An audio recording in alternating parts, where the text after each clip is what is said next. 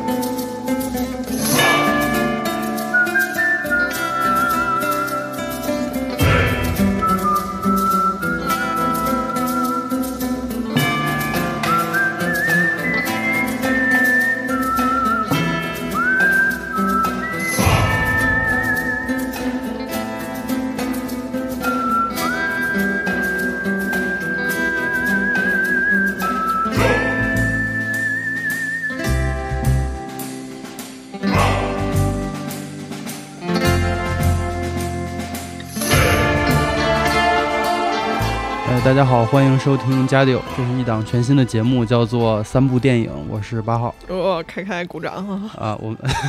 我们今天还请到了一位嘉宾，来，嘉宾和大家打个招呼。大家好，我是来自集合的龙马，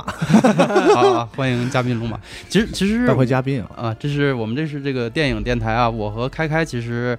虽然我们是以这个电影相关的这个工作为主，但是其实龙马每年看的新片比我俩加一块儿都多，嗯所以今天请他来啊，真的真的。就你给我们列的那个单子，我俩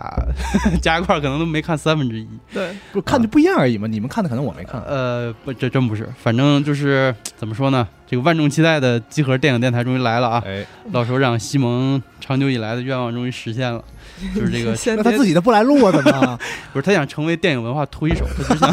他想在背后推，他不想啊你现在说话这么损了？啊他。这不说嘛，集合怎么光聊游戏哪行？人家电影也得聊起来是吧？所以嗯咱们就今天就就就来嗯聊电影。确实很多电台这边听众一直在说说想要多听一点电电影方面的这个电台内容，而且呢。上回的那个就是年度游戏那个节目下面，嗯就有人说说电影也应该录一个这个，啊，我看到了你们的声音，我们听到了啊。今天，所以今天我们来了。然后，嗯，其实这个这个电台，就是我和开开平时准备视频的时候，总是有很多好内容用不上，因为银屏系这个嗯视频的语言风格是那种就是很精炼、很简洁，然后结构性很强，所以就是那种结构外的东西就塞不进去啊。呃，但是这种内容我们就总说，哎，做成电台就好了，做成电台就好了。所以今天咱们这个就把这些内容。就是平时我们难以跟大家分享的好内容做成电台，然后这个电台这档节目叫三部电影，为啥叫这个名儿来？那个开开给大家讲一讲。因为三听着特牛逼，不 是 不是不是，具体的就是咱们是是上就是设计这个名字的时候，你你怎么嗯当时怎么想？我我先说一个我个人的感受啊，就除了老板非得说 让做个电台以外，我我们经常平时吃饭或者是一块儿出去看电影什么，就老有那种时候就是。哎呦，这个聊的内容要是放到电台就好了，或者哎喝喝酒喝一半儿，哎呦这这些直接录成电台就就行了。啊。对，感觉特别不尽兴，所以嗯现在就是我们打算开个栏目，但是有可能是一个 flag 啊。然啊，后对，然后为什么是三部电影呢？因为确实考虑过，就是我们每期电台只聊一个片子，然后特别精细的就是拉一遍，这个感觉可能有有的时候太垂直了。对，有点太垂直了嗯，风险比较大。但是我也很喜欢这种形式啊 所以咱们以后也不一定。啊三部呢，我觉得相对来说比较轻松一点。比如我们之前聊过的一些选题，就是一人讲一部嘛。比如说嗯三部你觉得被低估的电影，嗯三部你觉得被高估的电影，三部你总是假装自己看过，但其实你根本没看过电影，你这选题都特别或者的是 让人不想录。什么 啊，是吗？这么尬的，然后或者是什么，就是暑期档、春节档看三个电影，啊这样可以稍微的随意一点。嗯，嗯，我觉得就是先随意一点，也、嗯也不一定能对，做就本下来是吧最开始最开始计划是半月更，就是一一膨胀说这更没问题，然后后来发现实在是困难，因为你写银屏系的稿子本身就很耗费时间，然后这再加一个电台就是真忙不过来，所以暂三个月一个 一暂个，别别别别，暂定每月一期吧。然后就像那个赵本山老师在那个《一代宗师》里说的，有多大屁股穿多大裤衩，是吧？咱们咱们也有点逼数。好，然后 第一期第 第一期这个主题是怎么说？其实是二零二二年，就是我最喜欢的三部电影，对吧？哦是这个方向。呃，就是去年嘛，因为本来其实想压着那个年底做一个盘点，但是因为这个疫情不是就是这个新冠的，大家就是不约而同的都生病了，所以就延误到现在，也正好就是赶在那个春节档之前，我们可以说一些就是去年就是大家印象最深的电影。然后今天这个结构，我们想的是这样，就是每个人呢先说一下自己今年的呃就去年的 top 三，嗯，然后再重点讲一个一部，对，哦然后或者你想三部都讲，那也可以，是吧？然后就那咱就现在开始，从谁先来？从准备最齐全，偷偷自己写六千字稿的花老师行，那那从我先来吧，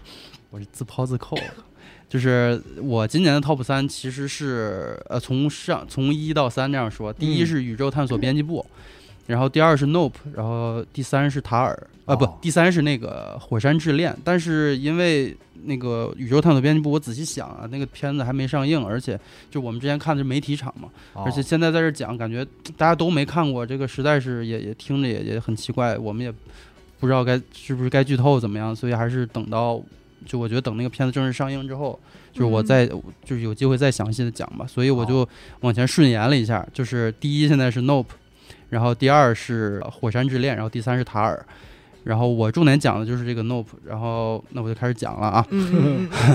这个电影是呃乔丹皮尔的第三部导演作品。对这个乔丹皮尔这人呢，介绍一下，就是大家知道基和皮尔嘛，就是那个 很很著名的那个黑人兄弟。黑人兄弟对对对，就是那个各种政治正确梗的那个喜剧。然后最近最近那届 TGA 上。就是上台了一个，那个是鸡啊，另另一个才是皮尔，就是那个有点胖、有点憨的那个。因为他是给那个那个奇诺比奥配音的，在是吗在那马里奥大电影里的电影啊就是那哦个上台在在 TJ 上上台的那位啊可以啊啊，他是宣传电影啊，那个这个这个这个皮尔呢，他就是经常被当做 meme，就是那个 Deathloop 那个嗯死亡循环上那个流汗黑人，就是他。其实我这个电影我看了宣传片之后就一直很想看，但是没找到时间。然后后来就是机缘巧合看听了那个小岛老师的这个播客，他连续推了两期，我说那那就看看吧。他推荐这片子了，对，还是去看哦了。疯狂给我截图，然后他俩聊的很啊不，然后后来他还专门和那个乔丹皮尔连了个线，他聊的很有意思，但是先先不说啊，先先说这电影因为这片子你不说我也会说的，啊，是吗？对他，你们俩不说，我也会说。啊，太好了！就是呃，这个片儿我看之前，我以为是那种云里雾里那种怪逼片。你看？过他之前的片子吧？呃，我其实我没看过。我看过，我啊看过，他应该看过嗯逃出绝命镇我觉得啊这就这片子是他绝对是集大成，我没想到啊他能这么厉害。其实前两部我我个人还是觉得有待，因为如果你看过他前面的片子的话，你会大概知道啊，他的一个那个套路，就是那种啊那个电影的起起起来的那个方式。所以这个电影的开头对对我来说，因为我知道他的他的他是怎么玩的，所以？我是抱冒着期待，就是我知道他是那样的，哦所以可能第一次看他电影的人会觉得前面有一点是吧有点奇怪，在干嘛？的，嗯，其实我其实我看完就是，嗯，就没想到还就是挺顺挺舒服的这个片儿，就是它有一点新怪谈的感觉啊。嗯嗯而而且我我我觉得最就是最出乎我意料是，我一开始觉得很，我以为是个那种怪片儿，但是没想到我看完之后很振奋，甚至还有点感动。结结局是 就？差点落泪，我真的就是这个，那稍微讲一下剧情吧，因为这个片儿可能国内看的人还是相对少一些，它没上映嘛。然后在这儿可能就要剧透了，如果你介意的话，就跳到后面，然后或者你先去看一下电影，然后再来听，因为这电影真的很好看。等一下我鼻炎。这个故事一句话概括就是小人物智斗 UFO 的故事。嗯就是这电影一共两条大主线嘛，就是第一条主线是那个一对黑人兄妹的故事，嗯，就这哥哥叫 OJ 嘛，性格比较闷，然后嗯那个妹妹叫 Emerald，是是不是绿宝石的意思？然后性格很冲，就是这俩人的职业其实是驯马师，他们驯那马给电视和那个电影啊之类的用。然后这有意思的一个设置是，他俩的祖先很有来头，就是电影史上一直有一个关于第一部电影的争论。嗯呃，按照官方说法，就是第历史上第一部公映的电影是一八九五年的那个《火车进站》嘛，这个咱们也都都很清楚。但其实早在一八七七年，有一个英国摄影师叫那个 Edward Muybridge，他就是发表过一组那个黑人骑马的连续影像，就那个叫 The Horse in Motion，就是大家可能也看过，就是一个类似手翻动画的一个马就是在奔腾的那个画面，嗯这个才是一技术意义上最早的电影。然后电影里这对兄妹的祖先其实就是这个骑马的黑人，但是因为这个当时的历史原因，这个黑人地位很低，所以大家都不知道那个黑人叫什么。嗯然后在历史上也没有留下任何记载。嗯，然后这故事就开始了。就某一天，这兄妹俩的爹突然被天上掉下来的硬币给射死了，就对。然后临死前，那爹临死前一直念叨各种莫名其妙的词，就是说，就是哎呀，说的你也听不懂他在说什么，然后就死了。然后因为种种这个奇怪的现象，他们就怀疑这可能是外星人干的。然后那个妹妹就说：“咱咱拿摄像头给记录下来吧，这样发给那个 Opera Show，咱们就赚大钱了嘛，是吧？而且这个哥哥也想知，就是探明这个父亲死亡的真实原因，以及就是他们那个驯马的事业不是也受阻嘛，就是也想就是顺顺便就重振家族辉煌。结果他们后来发现真的有个 UFO 在天上，然后这个 UFO 伪装成一朵云，一直躲在那儿就没动过。而且这个 UFO 会让电器失灵，所以他们就不得不想办法用那个不插电的设备来拍。然后另一条线是一个韩国人的故事，是那个史蒂文·元演的。嗯，这个这演员大家应该都知道哈，啊演过《燃烧》个还有《行尸走肉》那个。行尸走肉里边那个对对韩国人，对对他和那个男主 OJ，他俩其实有点那个合作伙伴关系，就是他嗯买下 OJ 的马，然后为自己所用嘛。这个韩国人小时候是个童星，他当时挺红，但是也早早过气了。现在就是他自己在经营一个游乐园，然后这个游乐园的噱头之一就是他以前的一个经历。这个经历什么经历？就是当年有一个由他和猩猩，一只猩黑猩猩共同出演的情景喜剧，嗯，然后在某一集的这个拍摄过程中，那个猩猩受到惊吓就发狂了，就是攻击了除这个韩国人以外，就是所有在场的人。然后很多演职人员都死，都是就是被那个猩猩给打死了。然后活下来的也受了很重的伤，要不就毁容，要不就手没了，什么脚没了，就只有他幸免于难。最后这个猩猩被警察给就枪杀了嘛。这件事儿在当年引发了巨大的轰动，然后但是也成为这个韩国人炫耀的资本，就是他就觉得就是啊都杀了就没杀我，我是天选之人，因为这这都没我事儿。然后这个人还有另一个秘密，就是他他知道 UFO 的存在，就是他这个游乐园最大的卖点就是一个他亲自用马来喂养 UFO 的现场秀，他前面买马也是为了这个。然后最有意思的就是这个 UFO 不是咱们就是人类想象那种飞船，它本身 就是一个生物，而且还不是就是那种文艺作品里常见那种智慧型高维生物，它是一个纯粹的掠食者，就是他每次现身都是为了吃。然后，所以那个黑人兄妹和他们找来的那几个小伙伴就得一边想办法保证自己的安全，然后同时还要想办法拍下他的身影。然后大概就是这么故事，结尾就先不说吧，待会儿聊着聊着就聊到了。我觉得这个片子，呃，我刚刚说看着顺，因为它视听很顺畅。这个片子的摄影是那个诺兰御用的那个 Hoyt Van Hoyt 嘛，嗯就是那个《星际穿越》、《敦刻尔克》还有那个《信条》都是出自他手。嗯、我我看完我总结我喜欢这个电影的点，其实有很多，我先说几个技术上的。呃，一个是视觉的优点，就是你们俩都看了这片儿，你们呃问了个问题啊，就是你们有没有觉得这个电影的夜晚和别的片儿不太一样？有那个比较亮，亮度哎，对很高，，就是它视嗯觉信息其实很很丰富，嗯就是它不像很多就是那种夜戏一片黑的那种，啥也看不清。这个片儿，它为什么是能有这个效果？我看了一下那个摄影师的访谈，就是他是这个片子所有的夜晚的戏都是白天拍的，嗯，然后后期再哦调整黑夜，就是就是夜戏昼拍嘛。其实这个手法不新鲜，那个《Mad Max 四》那个夜戏也是这么拍的。它其实是具体是怎么做呢？就是呃两台摄影机同时拍，然后一个是红外摄影机，一个是彩色摄影机，然后后期叠在一起，然后再调色什么的，调成黑夜。哦，呃，他为什么非得这样做啊？这是摄影师的话说，他是我他说我在这个电影里的追求啊，就是用人眼看夜景的方式来展示夜景，而不是用摄像机看夜景的方式来、对，这样就可以。他说的，他的原话就是可以更深入的窥视黑夜的广袤，嗯就是它信息更丰富，你才能更沉浸嘛。确实有那个天空压下来的那个感觉。啊，对对对，就是你也会像电影里的角色一样，就努力在那个视野里寻找蛛丝马迹。因为它有很多它这个题材是个 UFO 嘛，因为我们知道现实中就是这关于 UFO 这个事儿，会有有有很多网上说有照片或者什么的，嗯，但是所有关于 UFO 照片都有一个特点，就是你说它是也行，你说它呃，对，不是也行，对吧？模糊，所以夜晚的戏，它有的时候会有一些细节是一定要让观众看清楚的，哎，对，就是要那种，嗯嗯嗯，然后完观众好像觉得我好像看见那个了，但是呢，但是就像我们在现实中看到那些照片一样，对，你要说他就是转瞬你你眼睛花了一下的啊也是可以的，就他要那个效果，所以他必须要夜晚那个场景要非常非常清晰。说很好啊。其实其实还有另一个点，就是他那个云彩，对这个片儿所有的云彩都是 CG 做的，嗯是是可以他们好像啊 啊，他们好像研发了一个程序，就是好像在虚幻引擎的基础上做的。哦然后因为这个片儿里那外星人的行为和那云有关系嘛，嗯所以就得精确控制画面里那个云彩的表现。嗯结果最后呈现效果也很好，就是确实确实没看出来。啊，这就是这些小技术上的。然后另外做的好，我觉得就是它电影语言上的优点。这个呃一句话概括就是它嗯呈现角色行为内在逻辑的手法很高级。这个就是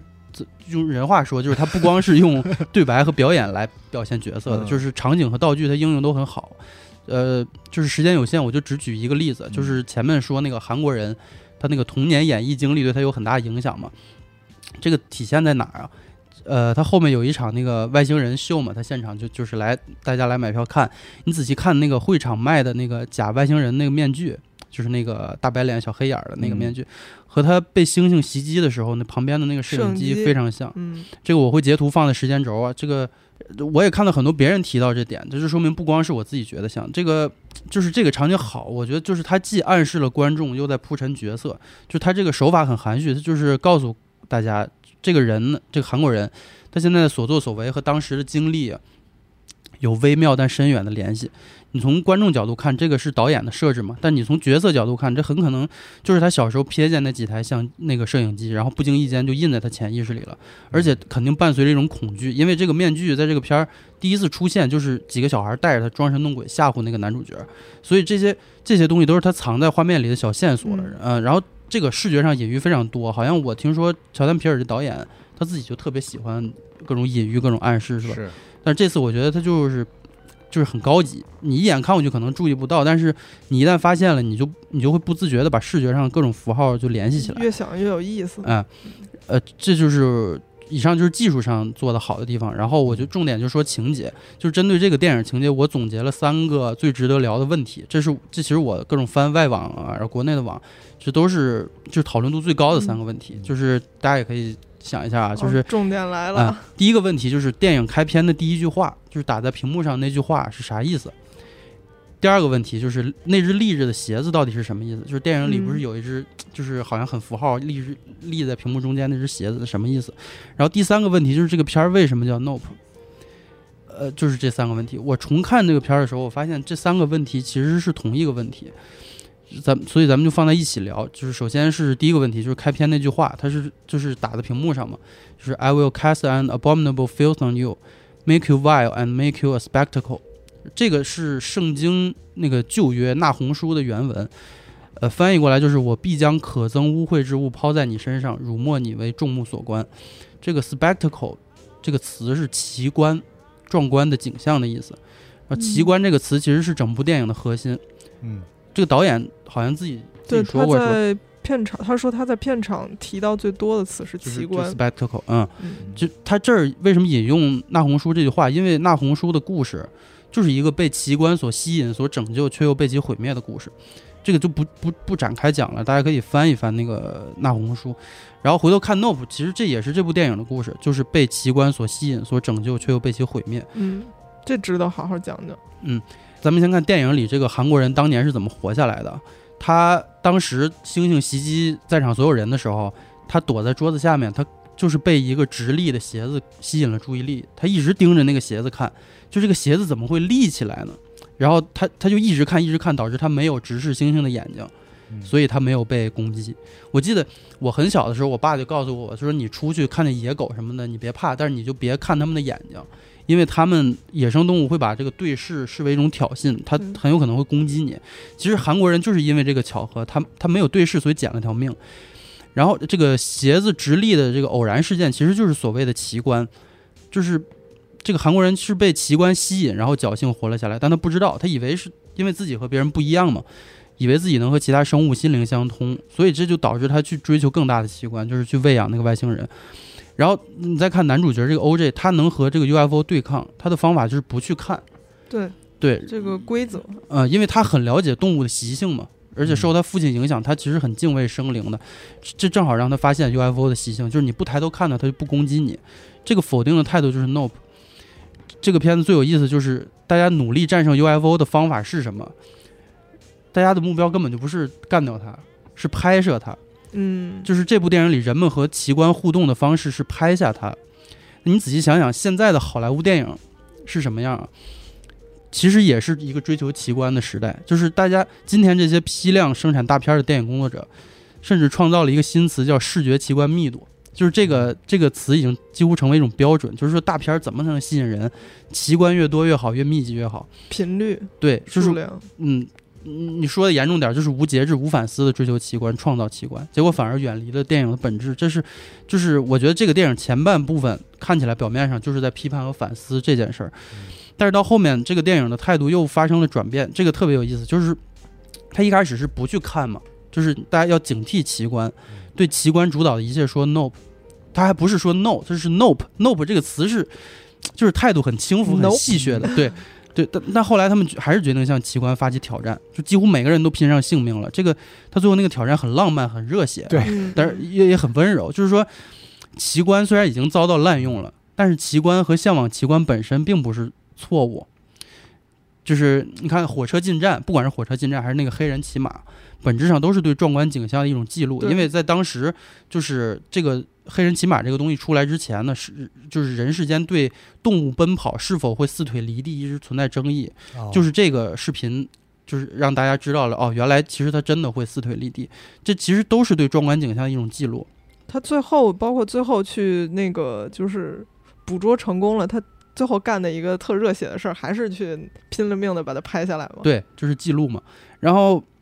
就是就是这个电影，其实你整体来看，就是他先反思，然后他在反思之后呢，又对自己的否定态度又说了一次 nope，嗯，还是很轻佻的否定，就是他没有严肃的一竿子打死，他就是那种感觉。他说：“哎呀，就是你们这滥用奇观，嗯，不太好。”但是就因此就彻底否定了奇观这个东西呢，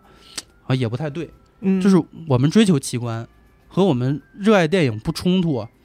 就而且我们在这次追求里啊，就是那几个人拼了命的这个拍摄这外星人的过程中，他其实是回到了影像最开始的本质，就是记录。嗯嗯嗯嗯这种否定再否定呢，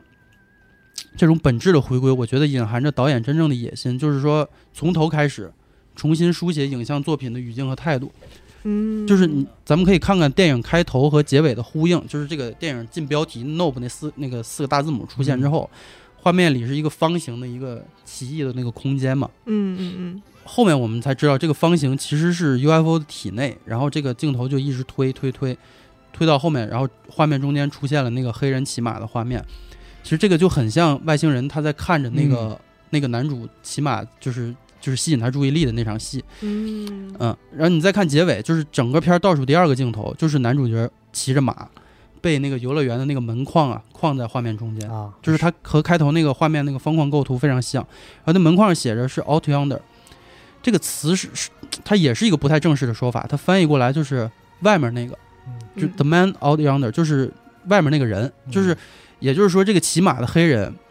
这个影史上的局外人现在要重新成为影像的英雄了。嗯呃，这个就涉及到这个电影的种族议题，就是我看过很多离谱的解读，说什么他们是用猩猩来暗喻黑人，我我觉得这简直简直胡扯，因为你他他怎么可能 做这种自比呢？就是当然，作为一个黑人导演，他的电影如果不讨论种族话题，反而不正常，因为黑人群体的艺术作品在如今的电影语境下，确实就是说实话还是没有什么话语权的。我觉得你别拿黑豹和绿皮书这种片儿说事儿，就是他们和嗯，就是比如火线这种真正的现实主义作品比起来，简直太浅薄，就是它太太流于表面了。而火线这种就是可遇不可求的孤证嘛。前些日子我进那个视语厅，那个嗯他搞那个影史百家，然后当时有一个策展人，也是一个影评人，叫那个叫 Raphaels，他他就是他说这个很奇怪，影史百家竟然一部拉丁拉美电影都没有。因为拉美其实是有很多牛逼的电影的，他他就觉得百家有一部都没上榜，这其实这就是一个问题啊！而且这个问题直到现在依然存在，就是因为嗯，外界环境的长期塑造，就是大家很有可能不也不是歧视，就是不自觉的就漠视了某个群体。这个接触不到，对，这其实是很常见的情况。而嗯 Nope 这个电影，它追求的不是就是咱们认为那种低级的那个大声疾呼，就是说我们平权什么的，也不是那种矫枉过正的诉求，嗯就是更不是黑人演员就是固定配额这种愚蠢的形式主义政治正确。嗯他想要的就是真正的找到自己的话语权，让自己的声音被听到，被嗯正确的听到。而他确实，他三部电影，包括他那个剧，就是都是黑人主演，然后讲嗯，这个事情。其实这个电影的就是那个主要角色都是少数族裔。对，嗯，呃，主角那个身份设置其实就是这个用意，就是前面说，你再结合他，他当年也是一个被遗忘的黑人，就是就是回归本质，从头开始，重新书写影像作品的语境和态度。然后这个电影，我听过一些就是评论说，就是你们这个电影总搞这种弯弯绕绕的，干嘛呀？你要说什么就说什么呗，又隐喻又暗示的，就是这帮拍电影的，是不是特别自以为是，特别看不起观众？还是想看奇观吗？这个逻辑特别像当年那个《只狼》出圈儿之后，有大量新玩家涌入，然后说：“哎，这评价这这个游戏这么难，太不尊重人了。”其实就是恰恰相反，就是 FS 家的游戏，它难才是尊重你呢，他相信你能克服挑战吗。那好电影也是一样，它需要你付出和创作者同等的精力去理解、去感受。我觉得这个才是尊，就是尊重观众。全都嚼碎了再喂给你，那那是不把你当人，对吧？嗯然后说回电影本身，这个我觉得就是刚才你们也说了嘛，就是他这三个电影，感觉是一步一个面貌，嗯，就他一直在挑战新东西，而他也不去重复，而是去突破。我觉得这个是创作者最重要的美德，就是虽然这个话老生常谈，但是真的有多少人能做到呢？我觉得很，其实很多创作人一生都在重复他自己。就我看完这个电影，最大的感受就是很尊敬乔丹皮尔这个导演。嗯，小岛当时他是这么说，他说这个那个主持人问他，就是你给这个电影来句评价，你让那个那皮尔听听。他说啊，虽然这个电影名字叫 Nope，但我的评价是 Yes。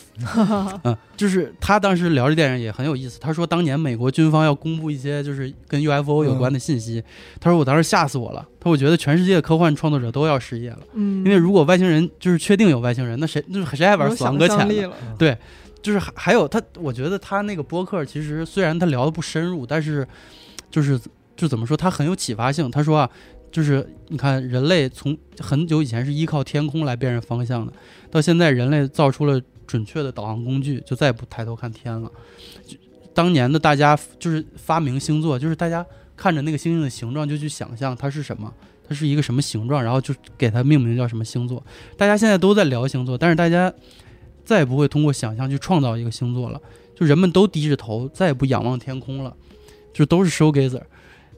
我记得之前那个小李老师在那个 The Witness 那期节目里也讲过，就是祛魅对于现代创作和想象的负面影响，就是嗯，现代人太聪明了都，大家都科学都理性了，是。但是那个浪漫的东西就一点点在消失。嗯这个片子很有意思，一个现象是我我看过不止一个人这么说，就是国外的观众走出影院的时候，发现周围的观众都在不自觉的往天上看。我觉得他真的做到了，就是嗯他这个导演亲自说过，他说希望大家尽量去 IMAX 影院看这片儿，因为对他他这个 IMAX 跟他这个片子的主题结合太好了。对他他尽力在追求那个大画幅嘛，嗯因为这个画幅足够大的时候，电影里的角色抬头看的那个东西，你也会抬头看，嗯，就是他要抬头看的画面上半部分东西，你也会抬头的，因为那那个屏幕太大了。这片子画幅有变，在看的对对对，其实现在很多电影都有变。哦，诺兰那个时期就有，哦就是 IMAX 嗯，逐渐引入的时候，嗯，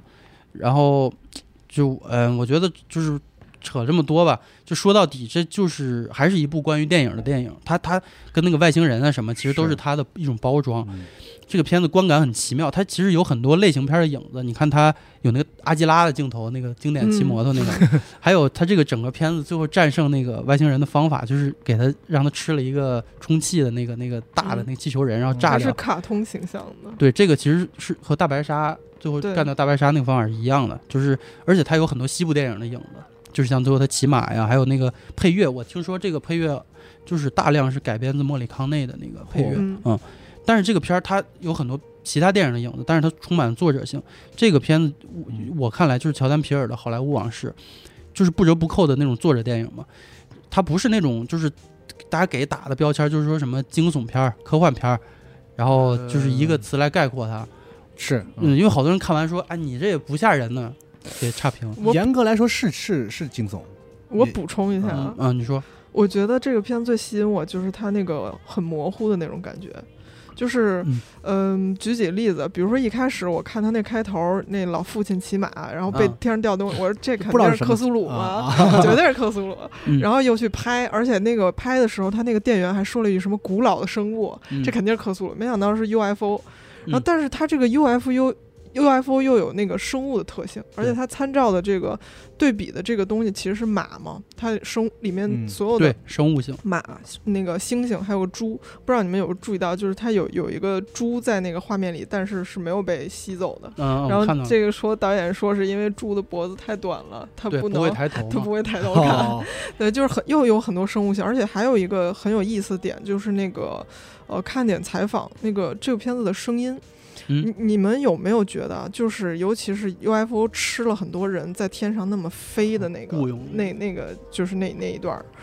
就是你你听着里面那个人人群的那个尖叫，其实嗯。你有点分不出、分不清它是那个游乐场那个欢乐的尖叫，啊，还是对吧？对对包括人们就是在座位上瞻仰奇观的时候，它被吸走，也说不清楚他是真的是喜欢这个奇观，还是嗯说是就是被它吞噬了。啊就是这哎，就是这种模糊的感觉，我觉得非常有意思。你你嗯就是像你刚刚说的，他这个讨论问题，它是有一个 flow，就嗯他是停下，然后绕回去，再停下，再思考一下，然后给你一个两个都可以。就是还有就是你刚刚说那个。觉得它这个很高级，它嗯里头藏东西，我觉得这就是彩蛋跟隐喻的区别。对它这个里面就是那个你嗯看不到它没关系，你想想是这事儿，你可能也是这事儿，也可能不是。他不给你定性，就让你自没己去想有关系。嗯，对，我觉得太嗯，嘉宾有什么想说的？看鲁瓦在点，没没有没有啊，我在听啊，就啊觉得很有意思。嗯，嗯那我接着说，就是我觉得就是，嗯、为什么我要说它就是惊悚科幻这个东西啊？因为嗯这个东西很容易让人先入为主，就是标签儿这个东西，就是你你很容易建设一种期待，然后你看完你觉得。这这不是我想看的那个东西，然后就就觉得很不好，很不开心。我就是我的思考就是类型这个东西其实是在在惯坏观众的，就是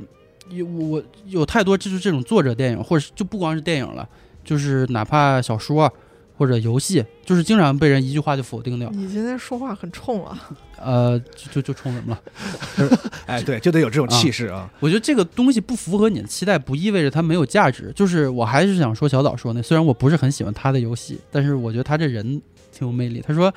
我在社交网络经常狂分享自己看了什么，我不带任何褒贬在里面，我只是说我看了。我不喜欢批评任何作品，嗯因为创作行为本身就很值得尊敬。对就是每个人都他，你总有各自的喜好嘛，别人的感受是别人的事儿，你就你自己能不能尽量就是亲自尝试一下，不要太在意别人的评价呀。就就是这个片儿，我看了一下，豆瓣儿评价评分六点八，然后那个哦那么低啊对，然后 IMDB 六点九，嗯，就评价很低。，why？但是哎我我对我也不明白，就是而且它其实是颁奖季大热门儿这个片儿，哦然后咱咱们看完你喜欢吗？龙马我喜欢。啊，咱们仨都挺喜欢，我就压根儿就很喜欢这个导演的片子，是吧？啊，对，《逃出绝命镇》那个时候，我也是和人争辩争争论就是好多人也不喜欢那个片子。是吗？嗯，我就我觉得这个时代咱见证了太多次，就是这个标签儿打分儿，还有这个错误宣传，嗯，还有极端的互联网环境，就是怎么毁掉艺术创作。我在我在看那个豆瓣评论区，就是就只要有一个人说的好，然后下面就是以那种就是非常恶毒的方式就去谩骂，哦就是人家只是说了一句这电影好而已，为啥呀？他有什么我不知道有有什么点是说特别冒犯某些人吗？没有，他只是说很好看，我喜欢。嗯，我觉得这就是观影习惯的问题吧，就是嗯可能就是他想期待那个东西没得到，他被玩了，你知道吧期待？但他其实这电电影就是要玩儿你，哎但我很奇怪啊，刚才咱们说他就是你们说他是作者电影啊等等这些，就是有隐喻什么的，嗯，好像如果你没看过这电影，好像听起来好像是一个很难懂、很晦涩的片子。其实并不是吧？完全不是，对吧？就是乔丹乔丹皮尔乔丹皮尔的片子，首先啊，他是非常有娱乐性的，对，它的娱乐性是一点都不低的，它在这种就是作者性电影里几乎是顶级的娱乐性，就是哎。你完全可以不管他们刚才讲那些隐喻和那些什么乱七八糟的对对对，东西，你看是非常非常爽的，对。他是喜剧出身电影人，喜剧是很能玩玩弄人的这个情情感，你什么时候该笑，什么时候有一个有一个褪去的东西，对。所以他拍完喜剧先去拍恐怖片儿，恐怖片儿一样的，对，嗯就是让人哭、让人笑、让人觉得恐怖。他这这东西他早就玩熟了，嗯，是对我喜欢他是我喜欢他那种就是调皮的劲儿，因为嗯嗯，他选的这个，他现在为止的，他他都故意选一些就是老的，就是大家都觉得一定不会有人在看的那种类型和题材，对，就是那种比如说呃《逃出绝命镇》也是一个啊。用用类型反类型的一种方式，对对对。就是他拍那东西，刚跟如果如果用嘴跟你说，你说哇还有人拍这个，，对，就是对，谁会看？啊？就是也顶多 B 级片有人在玩玩梗了，是。这个也是在二零二二年谁会去看 UFO 外的对外星人题材？我这简直。土到爆了吧！这比恐龙还比侏罗纪公园还土。那侏罗纪公园还自己黑自己说，这个恐龙在这个时代已经 没有什么吸引力了。就是因为 UFO 这个事儿是在呃二三十年前吧，大概是那个时候，就是大概西蒙我们那个 小的时候，就是黄金有有一阵八九十年代，其实可能在美国是更早一点，嗯七八十年代，对，就是有一阵 UFO 的那个那个嗯飞碟这个事儿，然后这个电影就选这么个题材，然后它等于是一种。像是叛逆期的那种那种小孩 我就要拍这个，我有一个想法，我有个啊 idea，、我就要拍你们都觉得就是最土最土的东西，我要给他拍的特别酷。啊，对，就这种有这感觉，这种劲儿，我是在这个电影里很喜欢的。而且他说奇观这个，他他自己在这个电影里做出了几个非常漂亮的场景对和对。哎那我问你疯狂截图看。你觉得他这电影里有奇观吗？有啊嗯有啊，嗯，那他是怎么展现这奇观的？这个就只有就是你们去挖掘了。我问题对我 有点狠啊！对我我只能就是用我我的印象想到，就是电影里有几个场，特别是在后半段那啊，包括那个那个那个飞碟那个生物，它啊展开的一些形态变化的时候，嗯我特别喜欢那个就是他在那个房子上头那个镜头啊啊，那个那那晚上就是第一次他们遇到，就真正直面他，然后很危险那天晚上那个戏我我太喜欢了。下雨我也喜欢的那个，对，不管你从就是那种惊悚片的角度来讲，就是那个那个紧张感嗯和那个气氛的那种推，还是说从人物的，就在那那个戏对人物的，他其实有个人物的就是情感转变，包括嗯他意识到我要怎么去跟他交流和对抗等等，就是信息的在这个融合，然后人物情感的变化，然后。呃，其实很电影的转折也在那儿，然后啊兄妹包括那几个角色之后，他们的就是那是一个大的汇聚点，然后在那同时他还创造奇观，就是那个那个戏那场戏是我非常非常好非常喜欢的。对对对，嗯，所以我觉得你就是完全不用管那些什么，你就看，你觉得如果你喜欢这种就是颠覆常常理的，嗯。啊，让你意想不到的东西，我现在嗯。大家看了太多东西了，如果你嗯。能在一部电影里还能看到，我操，嗯。对，有那么几个个瞬间是这样的话，就已经很嗯难得了啊！何况就是乔丹皮尔在他的作品里总是能给我们这种这种这种感觉，不管是从嗯。题材上还是从故事的这个进展上对对对，啊，我觉得就是是我觉得没不电影不用非得要求是你你是我不知道你们期待啥吧，反正是啊一一个讲 UFO 的东西，你能期待啥？我觉得 对于一个 UFO 题材来说，他已经给到很很远超过 UFO 能做到的事情了，对对对还是很享受的。嗯，而且就是可能有很多人讨厌那个，就是好莱坞的现在一些政治的风向和一些政、啊政治正确的东西引在电影里嘛。啊我觉得这个电影在至少在他的作品里是那种就是讨论种族议题最。呃，节制和隐晦你你甚至不仔细想，是感觉不到说他这里面是有在探讨说黑人不黑人的这回事儿的。对对啊他讲的其实他没有任何的内容，只是你你要像像你这样去仔细的去想，你才能意识到，就是是因为这个导演本身的这个身份和经历，他嗯在讲任何故事的时候，他都一定会带上他的这个这个东西嗯而已啊。对对对嗯，哎，就是我们做节目才会挖挖成这样，你就看就很享受这个电影嗯。然后就刚才其实其实我们剧透，但是我觉得还好，不太影响就是你的感受，因为我们讲和你看可能是俩完全是俩感觉，它的嗯叙事的结构和我刚说那个完全不一样，嗯，然后画面也非常的美啊，就是喜欢就是你听着感兴趣，你就可以去看，很漂亮。对然后我的就是这个，然后下一个来该轮到谁了？开开开老师，开老师，好，那我我来讲个片子，好，我讲一个跟你这可能有点对应的片子，但哦其实也可能算不上我 top，但是就想在这儿跟大家分享一下你先。说一下你的 top 三是什么？呃，top 三都被你说没了。我啊那天那一对片单，咱俩都差不多，差不多我只能往后延了。其实我这都 top 六到 top 九了，估计。行行，对，呃，我先说我这片儿吧，嗯是其实跟你这个还有点关系，嗯嗯，是斯皮尔伯格的那个《造梦之家》。其实哦可能很多朋友都都有点忘了，斯皮尔伯格今年还有电影。去年他这个电影，说实话，就是一个票房表现也不怎么样。嗯你那个成本四千万美元，收回来一千五百万，我真的都不知道这个片。对，就是被被很多人遗忘的电影。然嗯后这也是他自己那个这个历史记录里面最差的一个。你就说那哦个豆瓣儿评分，然后嗯现在好像只有一万人打分，然后最高的一一一条点赞长评是二十个人点赞，一部被遗忘的电影这也是我为什么讲这部电影的原因，因为我觉得它是一个正在消失的电影，哎呦，就是。呃，看的时候完全是这种感觉，也带一点那种忧伤的情感。他这电影嗯本身诉说的也有点，它表达也是一种正在消失的表达。所以哦就是在这儿提一下，这电影很简单，就是一个烂俗的话说，就是给电影写的一封情书。听完这个，听完二二年太多这已经情书了，对不想 都不想看了。听完这个那个评价以后，就是有有点类比类比的话，就是那个斯科塞斯那个雨果，或者是那个天堂电影院。雨果对，就是这种特 old school 的那种片子，嗯。它是斯皮尔伯格一个半自传电影吧，是剧情片，但是是他自传，因为能感觉到，首先他讲的是那个一个犹太家庭的小孩儿，他自己是犹太人，那小孩儿，呃。长得比较矮，所以就是经常受欺负啊。我们那个斯皮尔伯格大导演也确实长得比较矮，然后包括他里面说话的这些，就是还呃说话的这些语调啊，还有他那个一些这是个这个经历的事情，完全就是他自己的一个写写照嘛。嗯，第这个电影第一幕就是那个火车进站，啊，他爸爸妈妈带他去 这不看，这不碰上了吗？对，看那个《戏王之王》，所以我就说啊跟你也有照应，啊很有意思。看《戏王之王》也是一个跟火车呃打劫，然后这个两个对撞有关系的，嗯就是。所以你你就看他第一幕就知道他大概是一个什么样的一个叙述和一个一个一个东西。嗯，然后我整个看下来，这个片子他讲包括跟他父母的这个关系，他自己怎么爱上电影这些，我真的就一个感觉，就是 在今年的电影里格格不入，怪不得他的票房那么低，大家都忘了看是。什么感觉？是太温吞吗？还是是十年前奥斯卡绝对会哦 大热的那种电影，哦哦哦然后它的质感特别的学院派，真的就是一个、呃拍了一辈子导演，拍了一辈子片子的导演，嗯然后就是在这个可能是职业生涯意识到自己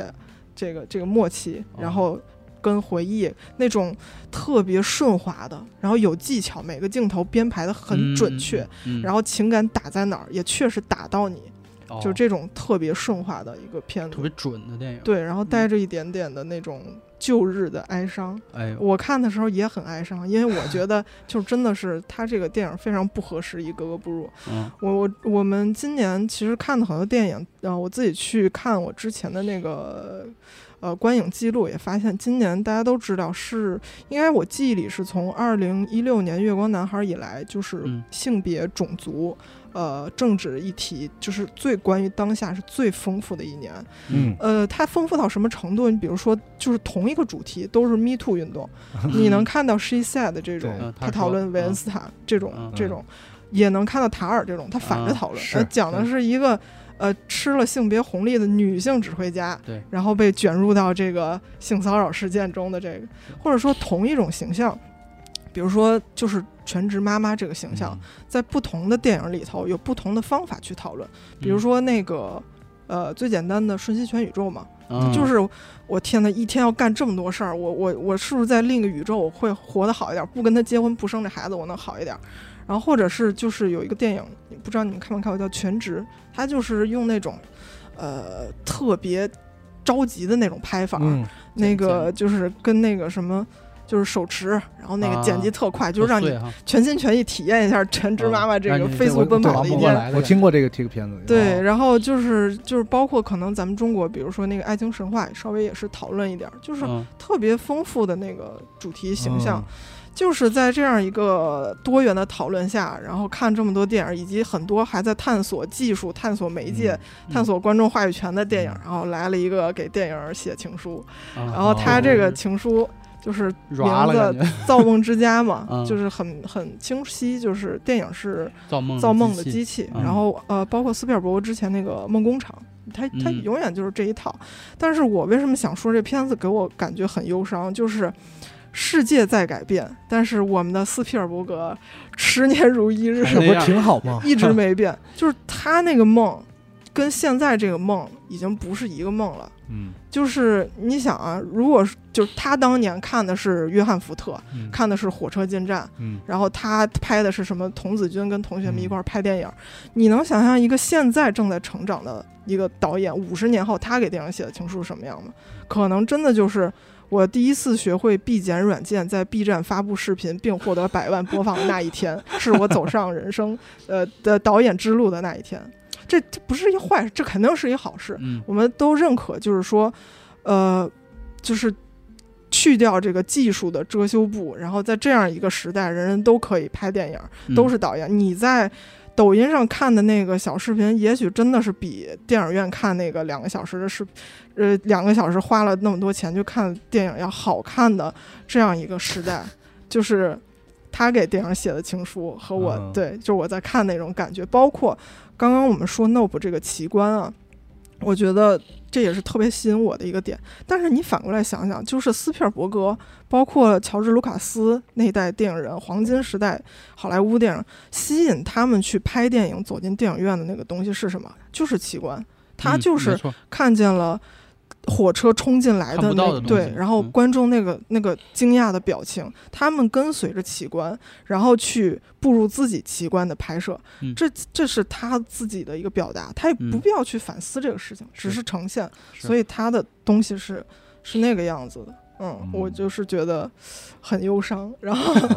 电影要完了的感觉，你让你说的，呃，就是我觉得你呃。不会再看到这种表达的东西，包括他那个顺滑的那种那个拍摄技法，包括嗯。他就是这个米歇尔·威廉姆斯，我特别喜欢那个女演员，在他的电影里呈现那种又有点方法派，然后又嗯。有点现实的感觉，这一看就是跟一个这种级别的导演，他想要那种若即若离的那种，就是叙事的感觉，他这个嗯。表演的体验啊，我觉得在我看到他的那个电影里也是比较少见的。嗯嗯，然后但是还有一个点就是，虽然说我们说是它是一个格格不入的旧日的这个情怀，但是我觉得他这个电影还是讨论了一些永恒的主题。比如嗯说有一个镜头，我特别就是在我脑子里一直就是荡漾了好几天，就是那个小斯皮尔伯格扛着这个八毫米摄影机在拍拍东西的时候，然后他无意之间发现了他妈妈出轨的一个，就是这个他，所以就是他他整个的为什么拍电影和他家人这个分崩离析，他自己的成长是完全联合在一起的嘛？就是你嗯记录东西本身和你从生活中的观察嗯是、嗯是这个。然后我刚刚说那个难忘镜头，就是这一家人吵飞了，在那儿吵架，爸爸妈妈要离婚，然后这个哥哥姐姐弟弟都都在哭，然后这个电影里的男孩小皮尔小斯皮尔伯格坐在一个离家人很远的地方，嗯，然后他看着镜中的家人吵架，在镜子中缓缓的有一个他拿着摄像机在记录哦这一切的一个、一个超现实镜头，可以说。哦然后这个镜头下面就是他那张看着所有人分崩离析的脸，然后再哎叠印到这个他自己的这个工作室的胶片，就是我觉得有一个特别私人的感受，就是。嗯，不知道大家有没有？我有的时候会去想跳出来看这个时候，就是那种感受。就是比如说，你看到一个很难受的现实中发生的场景，嗯，有什么办法能让你的心稍微好一点的？就是当我去想象我是一个旁观者，啊，对我是在观察，我嗯在记录这个时候，用我的眼睛，用我的思想在记这这些东西的时候，嗯会让我心情稍微好一点。好一点，对，嗯然后也是一种这个东西就印在我脑子里，我可能会去写它的一个。我不知道斯皮尔伯格是不是这么想的，但是这个镜头确实是在我脑子里回荡了好几天，挺有意思的。嗯还有包括他就是呃比较那种轻盈的讨论了一些。呃，这个导演选择什么样的素材片段放到这个电影里，嗯你看到的演员呈现出来那个给观众呈现出来的大家爱的那个演员的那个样子，其实跟实际上是不不一样的。就是他嗯他用一个学生的那种方法，轻度的讨论一下这个问题，但我觉得这些问题是永恒的，很有意思。我嗯看到一个拍了一辈子的片子的导演，他还在举重若轻的去反思这些事情，我觉得很享受。很感动。嗯，然后啊就是大家如果嗯没看过这片子，忘了看什么的，可以去看一下。对忘了看，我都没听说过这个片儿，其实，你嗯你不说，我完全不知道他都其实，他创作力还是很旺盛，是就跟那个张艺谋什么一样。我但是他感觉有点淡出大众视野的对。就是因为我觉得就是我们现在看到的这个想要表达的东西以及嗯，表达方式是不一样的，大家可能已经不太想看这个。呃，现在刚才开开也说了，就现在现在市市市面上我们看到的那些电影，他刚才他举那些，除了那些有特别鲜明的左派立场的那种啊对对对。表达的电影以外，其实主就是呃除了这些娱乐片以外啊，就是嗯真正还是想探讨事情的电影，嗯，都具有很强的这个战斗性，啊是。是这个时代的是这个时代的一个特点。特点，嗯。就是这个电影，它一定要支持一些人和冒犯一些人，是。这才是你思考一些你真正在讨论事情，甚至是说在好莱坞现在已经有，就是你你，如果你让所有人觉得都好，那就说明你是一个呃中庸的一个对没有没有有真真正深入探讨事情的勇勇敢的一部一个一个作品。那斯皮尔伯格其实他是有探讨东西，他所有电影都有探讨，但是呢，嗯。他是一个像开开说的很老派，他探讨什么呢？就是是一种很普世的，对，所有人看了所有人看了嗯。都会认同的一种价值和大爱。这是爱那个时代对这是那个时代的特点就是说地球村的时代，就是我们大家都有 都有都有一个这个 one one 哎。dream，就是就是大家都要嗯。都要都要好的，就是是那种就是全球化的时代，嗯。然后甚至有点童话的感觉，对孕育出的那种嗯。很美好的那种东西。嗯。而现在呢，是一个我们都知道是一个逆全球化的时代，是一个是。分分崩离析的分裂的时代，是一个死亡搁浅的时代。啊哎呦，挺好，应该应该这样，就是应该努着劲儿往前走，但是偶尔看看这种吧，心里头有点儿 伤感。对，就是就是 怀念那个 old old day。我记得嗯在某一个娱乐节目里，我看到某一个就是这个音乐人曾经说过一句话，就是说二十年前我们觉得啊。就要未来就要来了，然后没想到二十年后是这样，说完自己都哭了。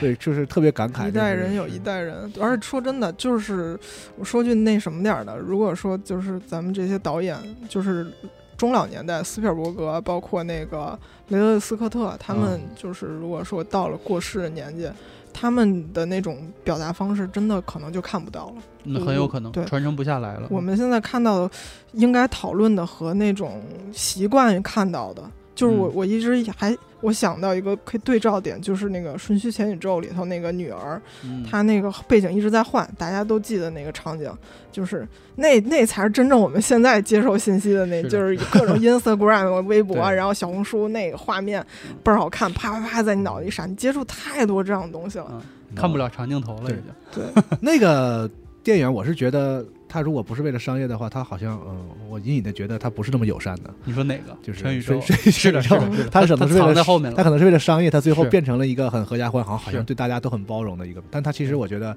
是他他讨其实讨论的。挺多的，有一些挺尖锐和讽刺的东西。哎，说回这个片儿，其实很多大艺术家，他到最感觉到生涯末期，他都返璞归真，就搞一个该写写的。对，然后大家好像都觉得，哎呀，怎么来了这么个东西哈？不过他这个我简单看一下他采访，没看太多。他嗯好像也是十几年前说就想拍这个，哎但是当时碍于怕爸爸妈妈看见，心里头不好受。哦啊，然后又停止了，然后说还真是也是因为这个疫情，他觉得我该拍这个东西，我嗯该有一个对自己的一个回回溯，嗯，嗯对哎，感觉还是心怀大爱的一个人，对很很温和。而而他讨论的这个东西，其实现在观众确实，因为我看豆瓣有条评论，对不起，今天提 Q 豆瓣有点多，嗯 就是这个有一条评论，我觉得说挺好的。然后他说：“这个我天哪，那个还挺想看斯皮尔伯格回忆自己是怎么拍电影。结果呢，那个出来一个什么，那个你这个高级知识分子家庭，爹是工程师，呃，妈是艺术家，然后那个你想拍电影，爹就送你一八毫米摄影机，你妈出轨都成了你这个拍电影灵感来源了。你这这家伙就是，我觉得说挺对的。”但就是就是确实是这这种时候，我们看到的一个嗯，他这么顺滑的一个轨迹的一个故事，我打不中你了我就是是本身就是有点反感。啊哦，呃，看了很多的各种电影评论，大家反感点不一样。我觉得这个也是一个对于我们当下想看什么一观察吧。嗯，没什么错儿。然后但只是就是说，他这东西这东西很可能就就就就快没了。消失了。嗯嗯，哎，也不一定，这个人生在世，还可能性还是很多的嘛，是吧？嗯，行，那就这叫什么来着？造梦造梦梦交给龙马造。梦之家啊！好，下一部电影是这个龙马老师啊你，们都说的好深入啊。那 我就按照，因为这个节目叫三部电影嘛，我嗯还是按照你们的套路，然后选了选三个。啊，对，但是呢，其实今年今年我看了好多片子吧，像你们说的，但是呢，太太多了。就是让我选，就比如比如选择一就一个最喜欢的，其实挺难的。不像二一年，嗯。二一年的话，如果让我选的话，我会选《The Father》，啊，嗯嗯，对，那个是可能就是会让我选能选出这一个来。今嗯。年就是，但选三个来说呢，还还行，所以我就姑且啊符合按符合我们的规矩选了三个。一个第一部叫《The Outfit》，outfit 啊，对，一般中文这边翻译叫“勇士不低头。对，还还挺奇怪的，但是直译叫套装”，也很奇怪，更更奇怪，也很奇怪。对。嗯，然后第二名是这个有史以来最棒的啤酒运送，啊 The Greatest Beer Run 嗯 Ever Run 啊。然后第三部让我比较纠结，我在两部里就是实在是没法取舍啊啊。一部是呃一个这部电影叫《加纳甘纳玛纳》啊，其实是印度片子，啊印度印度片子。呃，宿敌宿敌对啊中文这边。我一开始我以为是维伦纽瓦那个宿敌嗯，好好几个电影都叫宿啊，敌是？吧？然后还有一部我很喜欢的，但是这个可能比较冷门，是一个挪威的惊悚片，哦应该叫《The Innocent》，就是无辜的人、无辜者。嗯，就是这两部我在第三名里就是不太好取舍。对 这几个电影，龙马跟我说之前，我我我只听过那个宿敌，别的两个我对，我那个是特别有名嘛。我个人最喜欢的是这个套装，就是 The 哦 Outfit、对，但是在这个第一部，我觉得如如果是在这个今年里选一部我最想推荐的电影的话，啊我可能会选那个第我的第二名，啤酒就是那个送啤酒。哦，那个我没看嗯，因为其实你推荐我一部都没看，无所谓，无所谓。对不起，我昨天晚上补到三点多，困死我了。所以刚刚来的时候特懵。这东西不能这么补。对，呃，这个片子首先就是它吸引我去看的原因，是因为编剧，因为除了导演以外，他的两个编剧就是那个绿皮书的那两个编剧，哦我很喜欢绿皮书那个电影，啊是吗说因为中我看到啊有这两个编剧，然后我就看了一下，然后再一个呢，就是它的题材其实挺挺挺逗的吧。我想啊当时想找一个就偏喜剧一点的这个轻松一点看，因为在他之前看了好多那种很沉重的那种啊，丧片对，很丧的片子。呃，咱们现在的听众应该有很多朋友也听过我们的有一个跑团节目，叫那个“傻逼太多，摇滚太少”。啊啊是我这个团的第一季故事我们是设定在那个伍德斯克音乐节嘛？对，就是一九六九年。然后呢，这个片子呢，其实是跟我们那个跑团的故事发生在大概同一个时间哦段的一个故事，就是在越战时期。越战啊，他这哦片子是在一九六七年的一个真实事件改编。然后这个哦电影的这个取材是一本纪实文学。嗯呃，这个主角呢叫 John Chicky 唐纳修，啊，哦。嗯，他呢就是是这样一个人，就是我不知道这么说合不合适啊，就是六六六六六十年代的美国小粉红，行行，可以可以可以，呃今天咱当这节目因为完了，我觉得因为当时在那个美国，我们现在都知道，就是反就反战的那种呼声日渐的高高升高，啊然后那些嬉嬉皮士的那些游行运动啊什么的，嗯。他妹妹本身就是一个因为朋友。这个在战场上牺牲，然后开始嗯去参与这种就是年轻人的这种反战运动的一个一个人，嗯但是他曾经是当过兵的，然后他和他的这几个几个朋友们呢，就是一群很坚定的、自以为的这个爱国者。爱国主义者，他就认为说，你们国内这些嬉皮士这种行为是在损害美国，啊，我们是真正的爱国者。这不你当时扮演的角色吗？呃呃，就 有呃有有有还稍微不太一样啊稍微不太一样。然后他也觉得就是那种天天电视上报的那些关于越战的负面报道啊都不对。他他并不是说说哦你们报的这些是就是是假说，说但是你们就是不应该报，你这样会影响国内就是啊团团结结和统支持支持国家的这个信心。哎呀包括他们常去喝酒那个酒吧，那个酒吧的那个老板叫 Colonel，你想，就也是一个老当兵的那个 Colonel，就天天就是说跟跟那些年就是那些不赞同战争的那个就是小孩说说。我们那个时候就电视根本不会被允许播放这种东西，这种这种这种东西。然后那小孩说：“你们那时候没电视，就是年轻人和老一辈，就是那个老头是参加过二战的。他说我们当年打纳粹怎么怎么样，天天讲这种，就是但是现在我们也要去跨过大洋，我们要去去亚洲去对抗啊一些这个意识形态和我们不一样的，就是属于是保卫我们美国的意思。他还是在坚信这个事情。嗯嗯然后我们这个主角唐纳修呢，就就觉得说说，你看国内现在这么多人反对战争，就是我应该做点什么去支持在前线的这个我的伙计们，因为他有三个就是同一个街区的小伙伴在越南的前线不同的这个部队里，哦。他说我要怎么支持他们呢？就是我要给他们送去祖国的啤酒。祖国的啤酒，对他开始说的时候，那个酒吧里所有人都觉得他在扯淡，都没人啊相信他。然后，但是后来呢，越来越这个事儿就传开了，他有点骑虎难下。然后，因为那个就是邻居什么的，就开始给他送东西的，说的去就给他双袜子，说把 这个带给我男朋友。村头老李对，那个说给我儿子带去一个什么护身符，啊就是都已经找来了，有点骑虎难下。而且好好好多人还激他，他说你肯定不能去，说你这个怂逼什么的。啊，那对，然后他的好朋友都不相信，都觉得他是喝多了瞎说的。然后他就一气之下觉得爱国主义情怀爆发，说啊我就去了，怎么着吧？就得去拿一大兜子装了这个一满满一兜子这个蓝带啤酒啤，酒啊，背上。他本来是个海员嘛，然后他那段时间正好没工作，然后他就去找了个出海的船。他本来以为说那个时候哪有民船再去出海去越南啊战区，他一问，哎，还真有去的。然后他说：“哦，你们不会刚好缺一个这个油匠吗？就是那个在那个就是呃引擎室里工作的那种。哦哎，还真缺。今天晚今天下午五点就走。好，他就背上那就结果就上了嗯去了上了去去越南的路嘛。然后两个月之后到了越南，他就开始给他一些朋友送啤酒。嗯所以。”呃，我讲了这个这个事情的开头，大家就能发现，它就是是一个以大傻逼为主角的这个喜剧片，对吧？就是讲一个听特热闹。对讲讲一个大傻子，就是如何干一个特傻的事儿。嗯对但是呢，其实我回想了一下，以越战为题材的喜剧片，除了那种就完全胡逼的那种 B 级片以外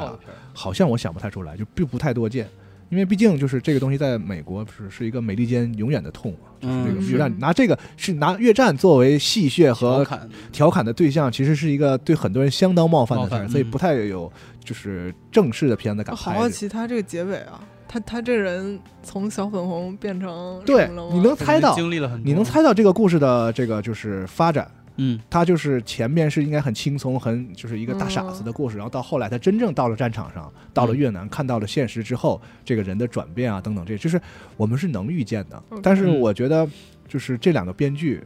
就是就其实他很像那个绿皮书，啊嗯，就是在一个旅途当中，嗯然后这个旅途的主角，但是那个绿皮书是两个人嘛，这个是是一个人，嗯，这个主角发生了某种公路片，公路片某种变化，但是对，但是它是一个，但它其实是一个战争片，其实它很复、很复合的一个一个东西。我是觉得它在剧作这个角度上是非常的高明的，就跟绿皮书一样，就是这么一个从喜剧转到一个我们都知道的那种最后要上价值的那种那样一个戏，就是你完全知道它会发生什么和要要干什么，但是你依然会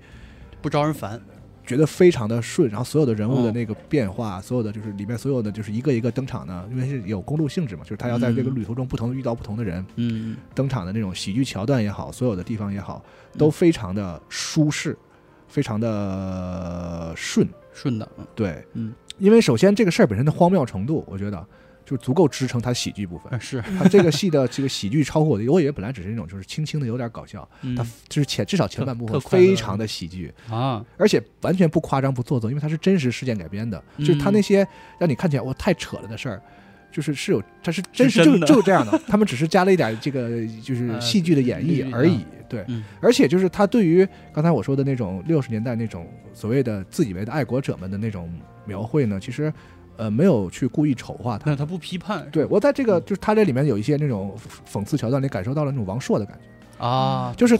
就是就他你你如果你看过经历过那些东西，你知道他是什么样子的话，你不需要去再去丑化和讽刺，是的你只需要把它提炼出来，然后原封不动的展现出来，那个喜剧效果在时代的在时代的这个落差下，你就已经能感觉到那种荒谬和幽默感了哎。说得好，嗯嗯包括这个主演，其实我对他不是特别熟，就是脸儿很熟，但是我对这个演员不是很熟，叫扎克沃夫隆，他非常适合这个大傻子的角色，演的啊就就将一个那个就是，将一个这种缺心眼儿的憨憨演的非常的活灵活现。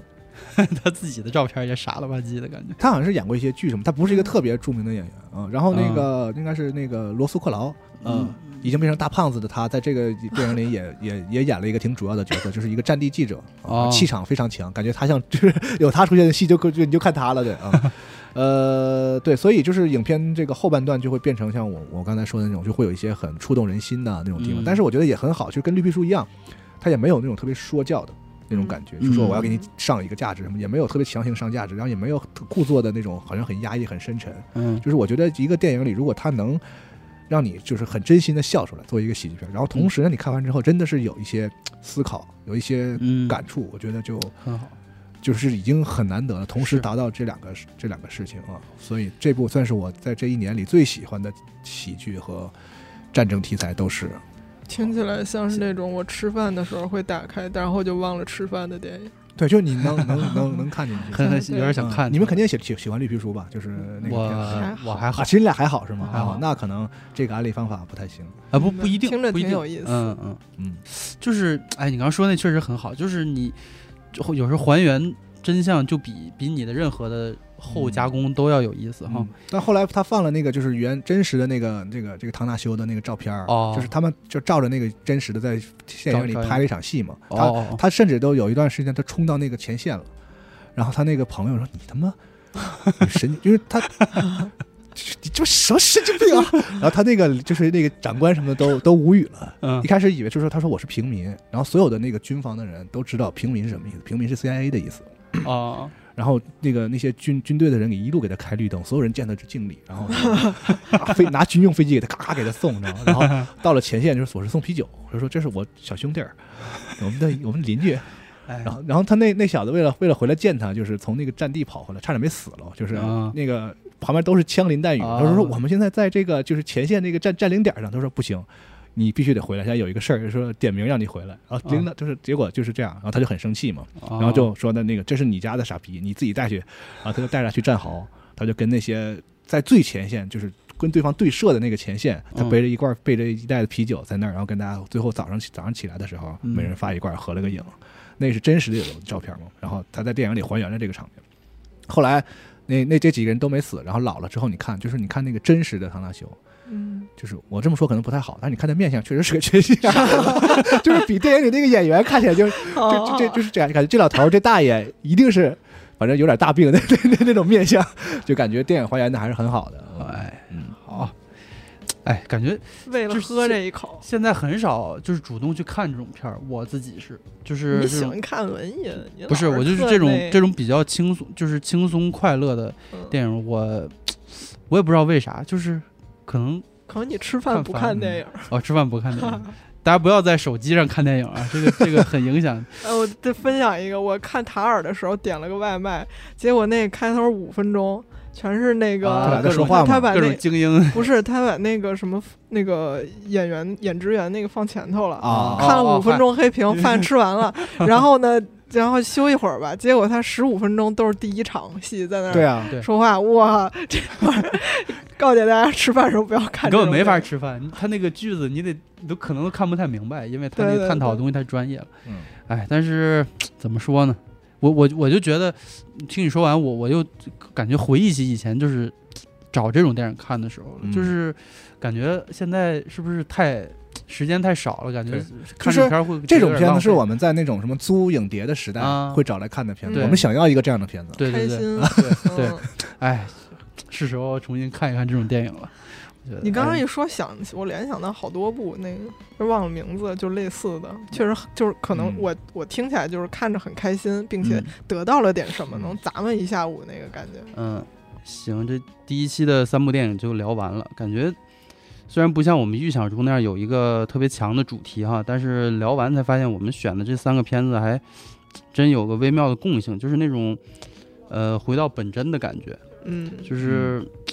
感觉就我们其实选这电影的时候也很纠结，因为其实今年虽然这电影界看起来波澜不惊的，但其实值得聊的电影还挺多的呢。哎，我自己也是，就是其实录电台之前，本来一说要聊 top，然后我感嗯。觉第一反应是也没什么特想聊的，是，但是。我回去列了一下片单，发现今年其实真的是可以说是疫情之后最大的一年的电影年。啊，你说就是说大导演，包括说卡梅隆、朴赞郁、嗯。德尔托罗，嗯，呃，甚至说像比如说那个爆裂鼓手、鸟人三块广告牌那几个导演，嗯然后还有对，还有就是包括文艺片的密度，就是我个人觉得，就是请以你的名字呼唤我那个级别的文艺嗯片也很多，是啊，当然也包括丰特别丰富的这个女性啊、种族啊这些话题各种题，议题吧，真的嗯是非常丰富的一年。是嗯，就我有个人的感受，就是如果你要是二零二一年跟我说二零二二年有这么多大导演 出新作，这么多丰富主题，我肯定觉得哇，这年一定幸福疯了。是，但是结果感觉挺冷的哈。就看完之后，经历完这年吧，五嗯，味杂陈。是，哎，就是感觉去年对电影来说是也挺艰难的一年哈。嗯，可以说是到了紧要关头吧。是，但是感觉哎，希望今年应该就可以慢慢恢复起来了。总之就是。希望我们这个节目也能一直陪伴大家吧，跟电影一起。然后嗯后面的内容我们可能就去喝酒的时候再聊了。行，那又个玩这个，差不多就收尾了啊。然后各位听众，今年最喜欢什么电影？也欢迎你来评论区和机组分享。然后你对我们讲的电影有什么不同的观点，也欢迎你提出自己的意见，嗯，我们一起讨论。然后如果你对主持人有什么意见，想把我换掉，你也你也请尽量发言啊。总之就是，如果你喜欢这档节目的话，请多多点赞、留言、分享。这个实现西蒙的这个电影推手梦啊，然后咱们那就这样了啊，嗯，好，下期节目再见，拜拜拜。Cherish is a word I use to describe all the feeling that I have hiding here for you inside. You don't know how many times I've wished that I had told you. You don't know